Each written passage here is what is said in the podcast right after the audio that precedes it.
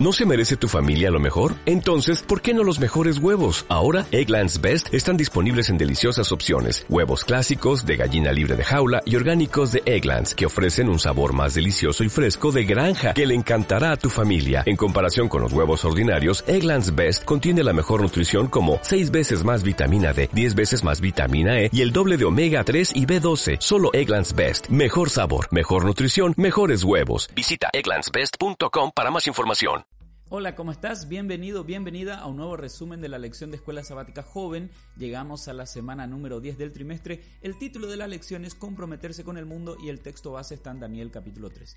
Qué raro esto, comprometerse con el mundo. A propósito, bueno, sabes, estamos en septiembre.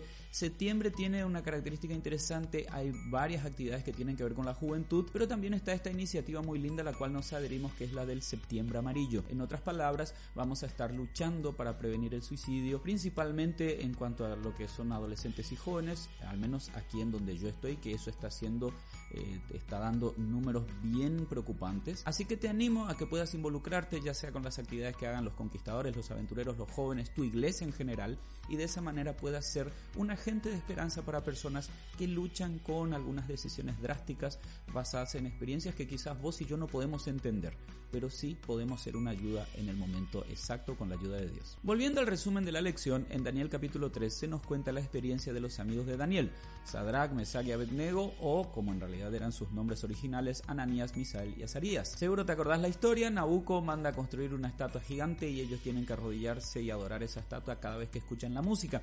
Sin embargo, los amigos de Daniel entendían que desobedecer al hombre más poderoso de la tierra implicaba la posibilidad de perder la vida, pero no iban a sacrificar por nada la fidelidad que le debían a Dios. Es interesante, vos y yo sabemos cómo termina la historia, y es esta lealtad que ellos tuvieron a Dios la que los guió y los llevó a puestos cada vez más elevados. Con Daniel, según Daniel capítulo 1 versículo 8, ellos se propusieron ser puros en el corazón y dice el versículo 15 del mismo capítulo que Dios recompensó esta fidelidad con salud física, es cierto, pero también dice el versículo 20 que con sabiduría y entendimiento. Gracias a sus oraciones, Dios reveló a Naucodonosor el sueño que había olvidado e incluso su interpretación, y el resultado fue que fueron promovidos. Sí, siempre hablamos de Daniel, pero los amigos también ocuparon un lugar importante en la historia. Daniel, Ananías, Misael y Azarías eran estadistas en la nación más grande de la tierra en ese momento, pero nunca sacrificaron sus principios. Y mientras más decididos, más promovidos en todas sus funciones, según Daniel capítulo 3 versículo 30. Esta semana vamos a explorar justamente la relación que existe entre la fidelidad al cuarto mandamiento y el compromiso cívico de cada hijo de Dios.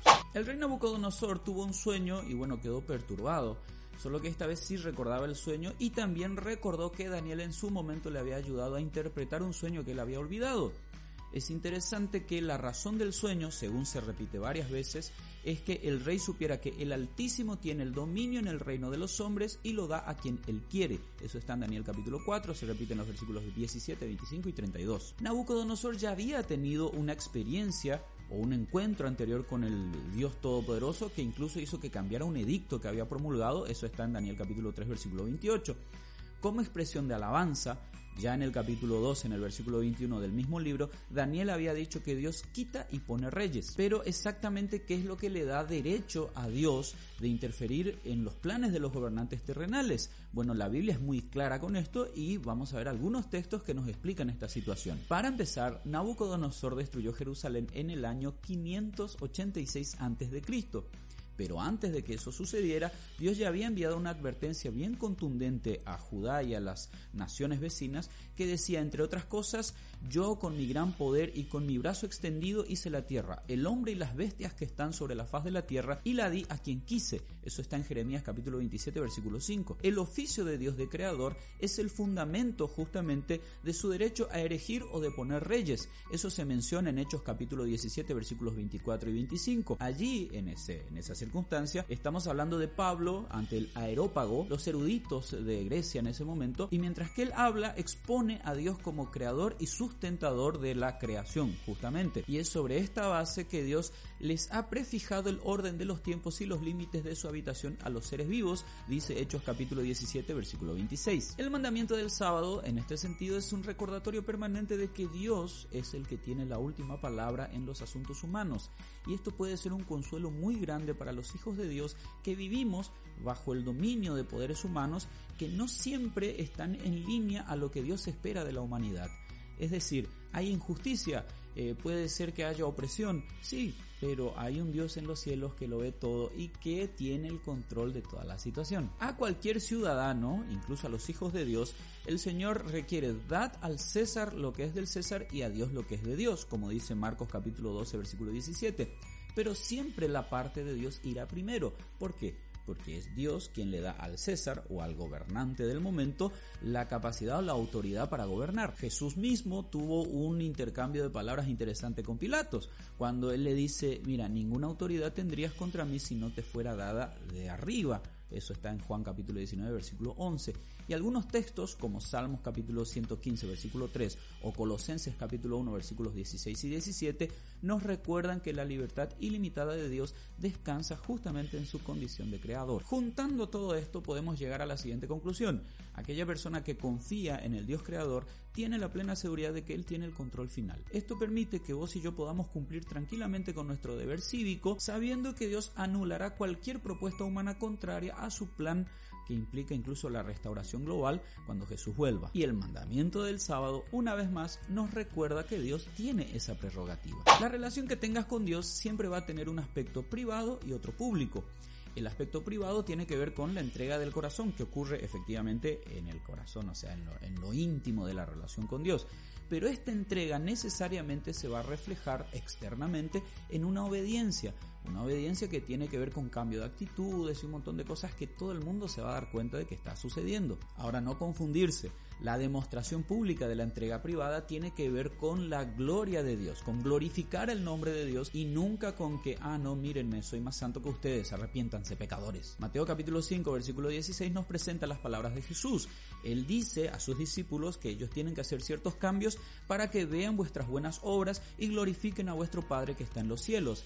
Y uno de esos discípulos, Pedro, cuando escribe Primera de Pedro capítulo 2 versículo 12, recuerda que aquellos que murmuran contra nosotros, mintiendo obviamente, llegarán a glorificar a Dios en el día de la visitación al considerar nuestras buenas obras. Así que por si no te quedó claro, quienes me rodean deben ser afectados de alguna manera por mi estilo de vida. Mi estilo de vida tiene que ser una instrucción para aquel que me observa. Y el mandamiento del sábado, una vez más, nos presenta esta relación entre un aspecto privado y público. Lo de la adoración a Dios tiene que ver con una decisión personal, privada, pero este cumplimiento del mandamiento también tiene un aspecto público. Fíjate Éxodo capítulo 20 versículo 10 que dice lo siguiente, el séptimo día es de reposo para Jehová tu Dios, no hagas en él obra alguna tú, ni tu hijo, ni tu hija, ni tu siervo, ni tu criada, ni tu bestia, ni el extranjero que está dentro de tus puertas. Es evidente que hay un aspecto de comunicación o una instrucción directa hacia el hijo, la hija, el esclavo, la esclava, incluso al extranjero.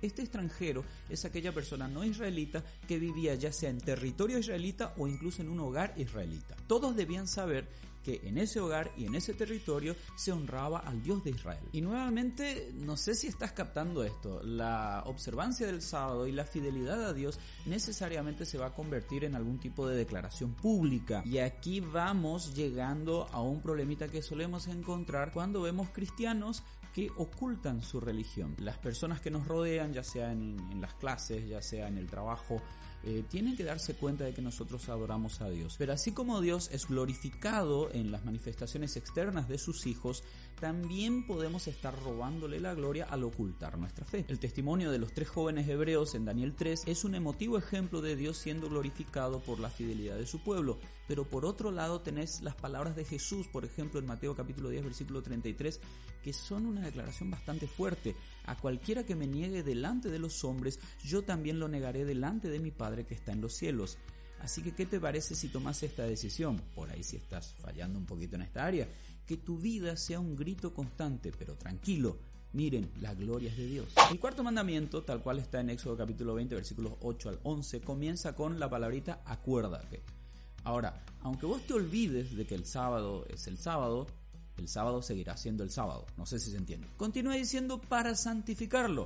Pero que vos dejes de santificar el sábado no va a implicar que el sábado dejará de ser santo. Él es santo porque Dios lo declaró santo. Así que contrario a lo que muchos observadores del sábado piensan, este día, el día santo de Dios, no necesita ser protegido. Al contrario, el sábado nos protege a nosotros, como vamos a ver en la lección número 12 de este trimestre. Igual que el sábado, Cristo no necesitaba afirmaciones externas de su individualidad o de su identidad. Es interesante que ni siquiera cuando recibía comentarios positivos acerca de su ministerio, eh, él se dejaba llevar por esto o siquiera le importaban, digamos, como está en Juan capítulo 2 versículos 23 al 25. En Filipenses capítulo 2 versículos 6 y 7 se nos describe cómo Cristo estaba tan seguro de su identidad que estaba dispuesto a ser percibido como lo más bajo de la creación con tal de salvarnos. Probablemente la mayor barrera que nos impide comprometernos con el bien del mundo sea el miedo es decir, tenemos miedo a que nos malinterpreten, a ser influenciados por el mundo. ¿Qué significa eso de el mundo? A ser irrelevantes, y de repente te encontrás con declaraciones como la de segunda de Timoteo capítulo 1 versículo 7 en donde se nos dice que Dios no nos dio un espíritu de cobardía, sino todo lo contrario. Y esa misma confianza que Cristo tenía en su identidad se nos puede adjudicar a nosotros si es que dejamos que Él viva en nosotros, como dice Juan capítulo 10 versículo 10. Y aquí viene la aplicación. El observar el sábado nos permite dimensionar quiénes somos en relación con el Creador y con su creación. Afirma y ancla nuestra identidad en Cristo esto es interesante porque nos da seguridad y nos da seguridad en todas las áreas de la vida y podemos servir en cualquier área sin temor a que el mundo nos afecte.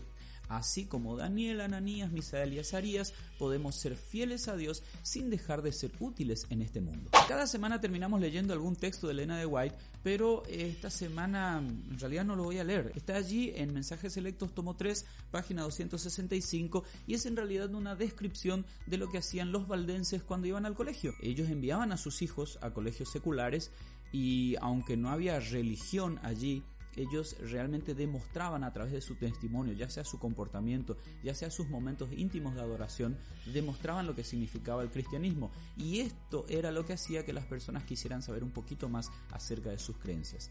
Te pregunto, ¿cómo está haciendo contigo?